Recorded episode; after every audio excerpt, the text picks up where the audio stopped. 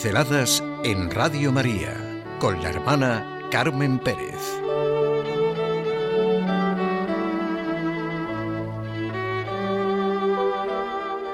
El corazón de nuestra esperanza es la resurrección. La muerte y la resurrección de Jesús son justo el corazón de nuestra esperanza, dice el Papa Francisco. Sin esta fe en la muerte y en la resurrección de Jesús, nuestra esperanza será débil. Ya no será ni siquiera esperanza.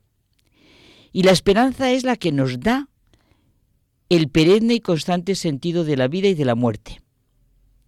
Benedicto XVI, después de habernos hecho pensar, reconocer, sentir, orar, la resurrección de Jesús de Nazaret entre los muertos, lo que sucede en la resurrección, los dos diferentes tipos de testimonios de la resurrección, como es primero la tradición en forma de confesión, la muerte, la cuestión del sepulcro vacío, el tercer día, los testigos, y segundo, la tradición en forma de narración, las apariciones de Jesús a Pablo y las apariciones de Jesús en los Evangelios, plantea un último punto, la naturaleza de la resurrección y su significación histórica. A partir de todo lo anterior dice que hay que afrontar también la cuestión sobre la resurrección como acontecimiento histórico. Como acontecimiento histórico. Nuestra experiencia es que el arco de la vida empieza en el nacimiento y termina en la muerte. En lo sucedido antes reinan las tinieblas. Ante esto nos preguntamos, no sé si asombrados o extrañados, ¿cómo y por qué hemos podido nacer? precisamente nosotros mismos, precisamente por ese óvulo y ese espermatozoide. Después, al pensar en la muerte, vuelven las tinieblas, iluminadas por un vago sentimiento de esperanza. El arco de la existencia de Jesús no es así. Según sus afirmaciones, dice que antes que Abraham naciese era él. Tiene una conciencia distinta de la nuestra. Y su arco de vida no se arruina con la muerte, sino que se prolonga arrastrando consigo a su vida humana hasta la eternidad y vive en esta convicción. Esta es su propia y exclusiva identidad.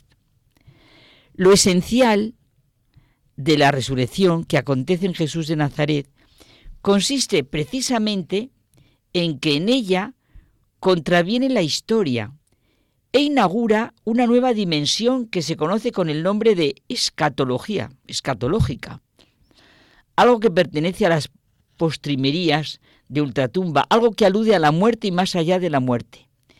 El hecho de la resurrección da entrada al espacio y al tiempo que abre la historia, nuestra historia más allá de sí misma y crea lo definitivo. Realmente la resurrección no es un hecho histórico del mismo tipo que el nacimiento o la crucifixión de Jesús de Nazaret, que pertenecen a la historia humana, están en la historia. La resurrección es un género nuevo de acontecimiento. Es necesario comprender que no está simplemente fuera o por encima de la historia, tiene su inicio en la historia misma y hasta cierto punto le pertenece. La resurrección de Jesús va más allá de la historia, pues ha dejado su huella en la historia.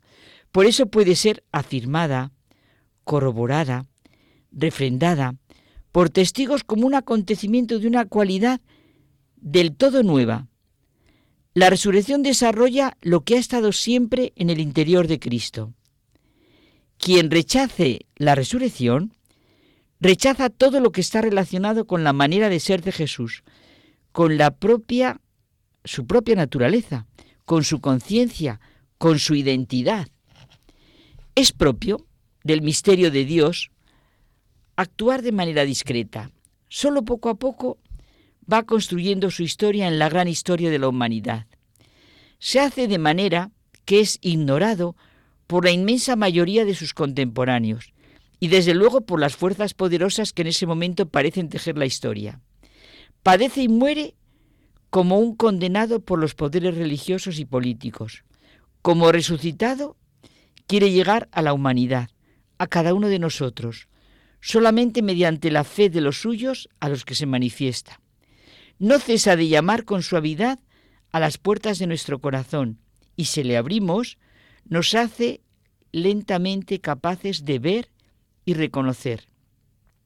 Ese es el estilo divino que sorprende y admira. No arrolla con poder exterior, sino que da libertad. Ofrece y suscita amor. Lo que parece pequeño, insignificante, que pasa así nada, desapercibido, es lo verdaderamente grande.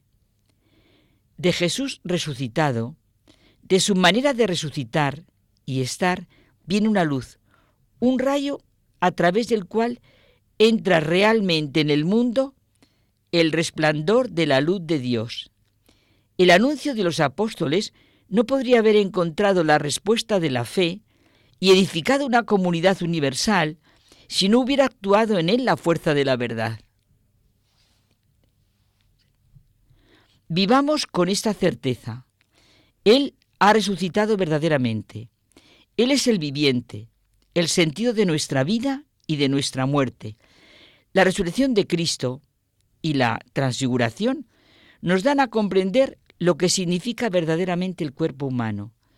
Dios es tal como lo revela la resurrección. Hemos de aprender y reconocer que Dios es muy diferente del Ser Supremo, tal como le concebimos muy humanamente. Y también el hombre es más que el hombre natural que conocemos, es diferente de lo que nos imaginamos. Y lo que en nuestro pensamiento y sentimientos no se armoniza con esta revelación es falso y erróneo. Si nos esforzamos por comprender la figura de Cristo y tomarla como punto de partida de nuestro pensamiento, volvemos a aprender sobre Dios, desprendiéndonos de lo que creíamos saber sobre Él, y entonces estableceremos nuevas relaciones con Él. También aprenderemos sobre nosotros mismos. Esto es afrontar realmente la cuestión.